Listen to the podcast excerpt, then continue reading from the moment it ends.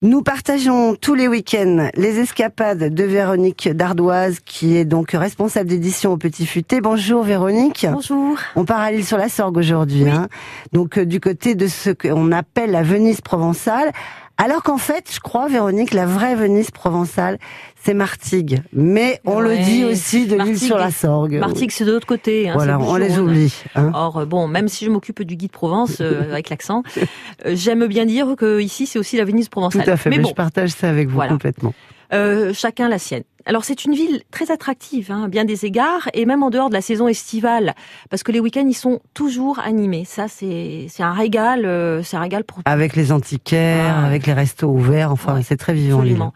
Et donc justement, il y a, il y a tous ces différents villages d'antiquaires. Je vous rappelle d'ailleurs à ce, ni- à ce propos que euh, l'île sur Sorgue est quand même la seconde place des antiquaires après le marché de Saint-Ouen. Ah oui, oui, on est euh, très bien placé. Ah oui, il y a 350 antiquaires, environ un peu plus même euh, pendant la saison, qui sont répartis sur les sept villages, dont celui des antiquaires de la gare.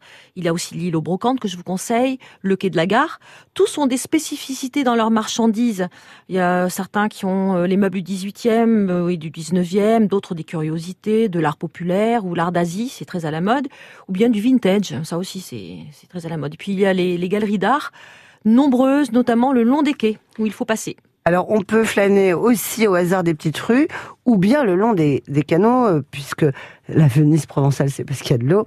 Alors, qu'est-ce que vous nous proposez euh, comme circuit, Véronique? Un petit circuit pour ce samedi. Je vous conseille de déambuler dans la vieille ville, hein, qui était autrefois entourée de remparts, à l'époque où elle était la, la principale ville du comtat. Alors, il suffit de lever les yeux, laissez-vous aller hein, vers les façades de style gothique ou renaissance, elles sont superbes. Il a de très très belles bâtisses du XVIIIe siècle que l'on doit notamment à la famille d'architectes bruns. Alors, par exemple, le grenier à blé, où se trouve l'office du tourisme, l'hôpital avec son sa chapelle, sa pharmacie et son jardin. Et puis il y a quelques beaux hôtels particuliers. Je pense notamment à l'hôtel Donadeille de Campredon, qui abrite le centre d'art Campredon. Voilà. Alors passez-y, c'est ouvert aujourd'hui et demain aussi. Et si vous le pouvez, rentrez dans la collégiale Notre-Dame des Anges. Elle a été reconstruite, sauf le chœur, au milieu du XVIIe siècle. C'est un monument exceptionnel par la richesse de sa décoration intérieure.